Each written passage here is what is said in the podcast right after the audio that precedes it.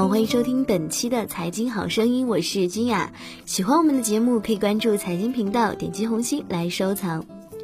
十八届五中全会明确全面开放二胎后，引来社会叫好声一片。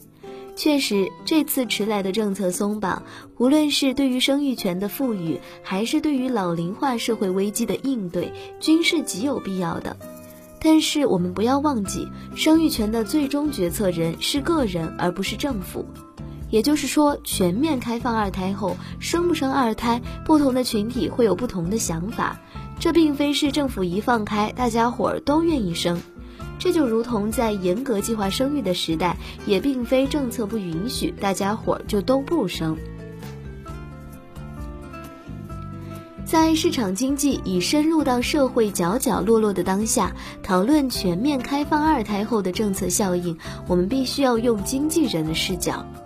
究竟生不生，到底是生一个、生两个，还是生多个？纯粹用经济理论进行分析，这似乎有些没有人性。但是，经济学作为社会学的衍生分支，以经纪人的视角看待这个问题，实际上也并无不可。人口经济学最权威的大师加里贝克尔，早在几十年前就创立了孩子成本效用理论，并且他还曾于九二年获得诺贝尔经济学奖。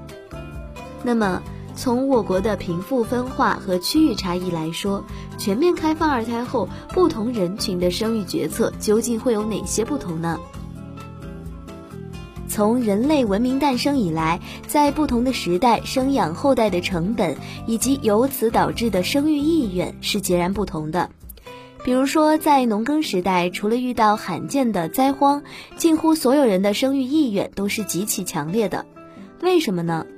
生育孩子的成本极低，孩子十岁左右就可以充当半劳动力，十五岁左右就基本是完全劳动力，开始为家庭付出分忧了。而到了工业时代，基于工厂的制度性管理以及技能的起码要求，生养孩子的成本就会相对提高，并还得附带起码的教育成本，孩子也起码得到十八岁左右才逐渐能够回报家族。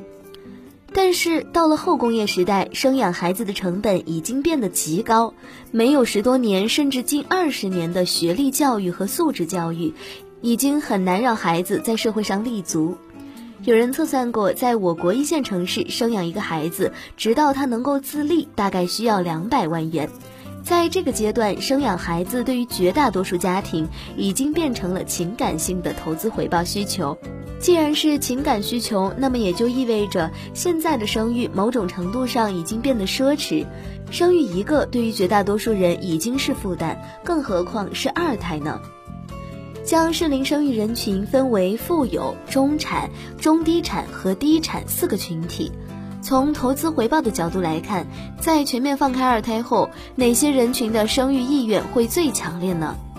毫无疑问，全面放开二胎的政策发布后。富有人群的生育意愿会最强烈，因为生育成本对这部分人群的资产和收入来说已经不构成压力。生育二胎所带来的情感需求满足，完全可以覆盖生育成本。为什么不生呢？事实上，即使在全面放开二胎之前，富有人群为了多生孩子，早已经不惜出国养娃。人在物质完全没有压力的情况下，追求精神需求才是最主要的，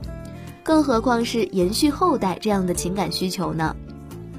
除了富有人群，最穷的人群也会倾向于多生娃。当然，导致他们意愿多生娃的原因，情感性需求仅是次要因素，潜在的物质性需求才是主要因素。因为相比其他人群，我国穷困人群基本还处于农耕社会。其区域分布主要在偏远落后的农村，对于他们来说，孩子的生养成本比较低，孩子绝大多数仅完成义务教育，琴棋书画等高昂的素质教育成本更是没有。生养孩子的成本低，而不确定性回报却可能较高。与最富的和最穷的人相比，全面放开二胎后，对中产和中低产人群的触动并不大，因为他们富余的资产并不多，更何况生育二胎还要付出巨大的时间成本，还会影响他们的职场晋升和事业发展。而当他们一旦变成富有人群后，也往往是想生也生不动了。单纯以家庭年收入计，一线城市一年两百万以上可称之为富有人群，一年四十到一百万可以称之为中产，一年十到三十万可以称之为中低产。至于更低的家庭收入，应该早晚会回到小城市或者是农村。所以，全面放开二胎后，对于一线城市的适龄生育人群，可能也就是年收入两百万以上的家庭，生育意愿会更强烈一些。基于生育成本的不同以及观念的些微变化，可能也就是年收入一百万以上的家庭生育意愿会更强，而至于四线小城市以及广大农村，则可能是年收入五十万以上的家庭生育意愿会更强。当然，年收入两万以下的贫困家庭，也就是在偏远落后农村还穷困的家庭。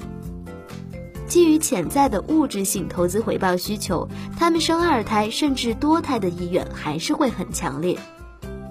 有钱才敢多生娃，穷无所有只能生娃，这就是全面放开二胎后的最终结果。好了，以上就是今天财经好声音的全部内容，感谢各位的收听，我是君雅，我们下期节目不见不散。